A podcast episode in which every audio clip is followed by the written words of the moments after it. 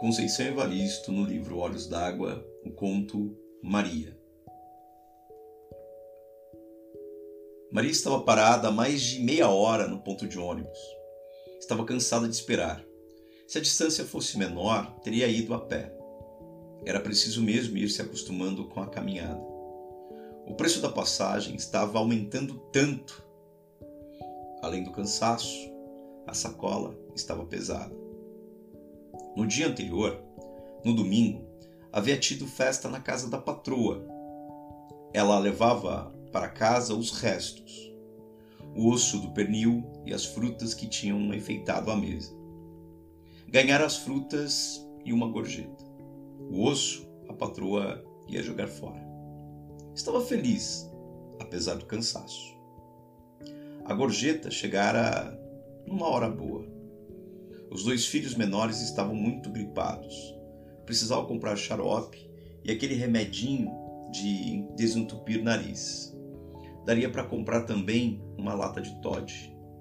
As frutas estavam ótimas e havia melão. As crianças nunca tinham comido melão. Será que os meninos iriam gostar de melão? A palma de uma das suas mãos doía. Tinha sofrido um corte, bem no meio, enquanto cortava o pernil para a patroa. Que coisa!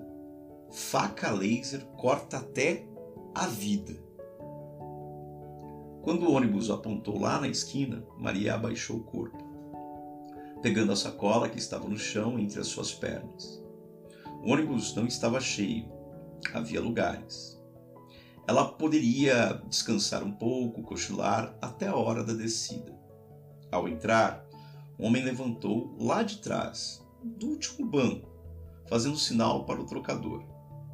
Passou em silêncio, pagando a passagem dele e de Maria. Ela reconheceu o homem. Quanto tempo, que saudades! Como era difícil continuar a vida sem ele. Maria sentou-se na frente, o homem sentou-se a seu lado. Ela se lembrou do passado, do homem deitado com ela, da vida dos dois no barraco, dos primeiros enjoos, da barriga enorme que todos diziam de gêmeos e da alegria dele.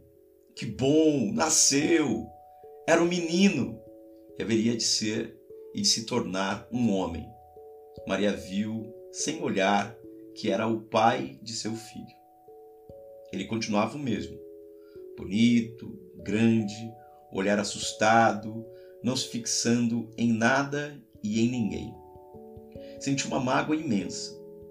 Por que não podia ser de uma outra forma? Por que não podiam ser felizes? E o menino? E o menino, Maria? Como vai o menino? cochichou o homem. Sabe que sinto falta de vocês? Tenho um buraco no peito, tamanha a saudade. Estou sozinho, não arrumei, não quis mais ninguém. Você já teve outros, outros filhos? A mulher baixou os olhos, como que pedindo perdão. É. Ela teve mais dois filhos, mas não tinha ninguém também. Ficava apenas de vez em quando com um ou outro homem. Era tão difícil ficar sozinha, e dessas deitadas repentinas loucas surgiram os dois filhos menores. E veja só, homens também. Homens também, eles haveriam de ter outra vida. Com aqueles ou com eles, tudo haveria de ser diferente. Maria, não te esqueci. Tá tudo aqui no, no buraco do peito. O homem falava, mas continuava estático, preso, fixo no banco. Cochichava com Maria as palavras, sem entretanto virar para o lado dela. Ela sabia o que o homem dizia. Ele estava dizendo de dor, de prazer, de alegria, de filho, de vida, de morte, de despedida. Do buraco saudade no peito dele, desta vez ele cochichou um pouco mais alto. Ela, ainda sem ouvir direito, adivinhou a fala dele. Um abraço, um beijo, um carinho no filho. E, logo após, levantou rápido sacando a arma. Outro lá atrás gritou que era um assalto, Maria estava com muito medo, não dos assaltantes, não da morte, sim da vida. Tinha três filhos. O mais velho, com 11 anos, era filho daquele homem que estava ali na frente com uma arma na mão. O de lá de trás vinha recolhendo tudo. O motorista seguia a viagem. Havia o silêncio de todos, de todos do, no ônibus. Apenas a voz do outro se ouvia pedindo aos passageiros que entregassem tudo rapidamente. O medo da vida em Maria ia aumentando. Meu Deus, como seria a vida dos seus filhos? Era a primeira vez que ela via um assalto no ônibus.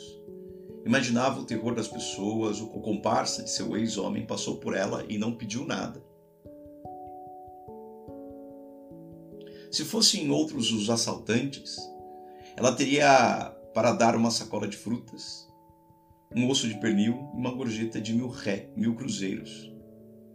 Não tinha relógio algum no braço, nas mãos nenhum anel ou aliança. Aliás, nas mãos tinha sim, tinha um profundo corte feito com faca laser que parecia cortar até a vida.